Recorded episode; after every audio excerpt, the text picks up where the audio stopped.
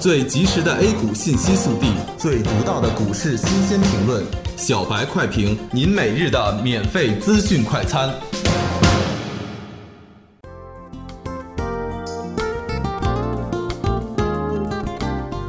各位听友，大家好，欢迎收听十一月二十七日的小白快评。小白快评今日话题：券商领跌大盘，考验二十日线支撑。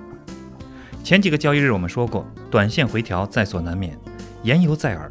这两个交易日就开始了回调。同时，我们也说过，在控制仓位的同时，如果仓位特别轻，可以适当的加仓。那么，在大趋势向上、短线回调的时候，对于那些有业绩、有题材、有政策支撑的股票，是难得的低吸机会。因此，对于前期抛出的那部分股票，可以逐渐的捡回来。同时要注意仓位要控制在半仓之下。今天的下跌回调可以说是技术性的下跌。十一月的收官之战一直在围绕着年线做斗争。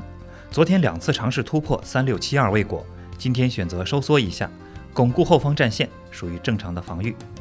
目前在没有权重和消息的配合下，单纯的依靠场内的存量资金想突破上方防线，难度依然很大。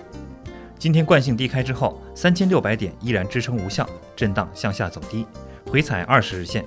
目前六十分钟线上，KDJ 高位死叉向下这值刚刚触及零线。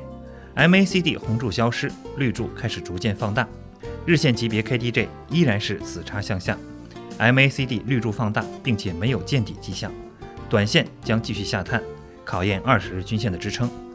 创业板反弹以来，每次创新高就会回调。截至中午收盘，沪指报收三千五百八十点一八点，跌五十五点三七点，跌幅百分之一点五二。板块今天仅造纸行业微微翻红，券商板块受中信和国信被调查影响。领跌所有板块，个股跟随大盘波动，大部分下跌。下午继续保持观望，等下周深股新购之后，再重新制定操盘策略。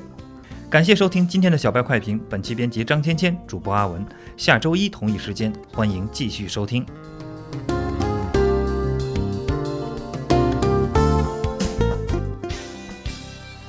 学习玩耍两不误。小白炒股学堂，小白炒股学堂，小白炒股学，小白炒股学堂，小白炒股学堂，你的股神之路从这里开始。本节目由北京公牛股科技有限公司制作出品。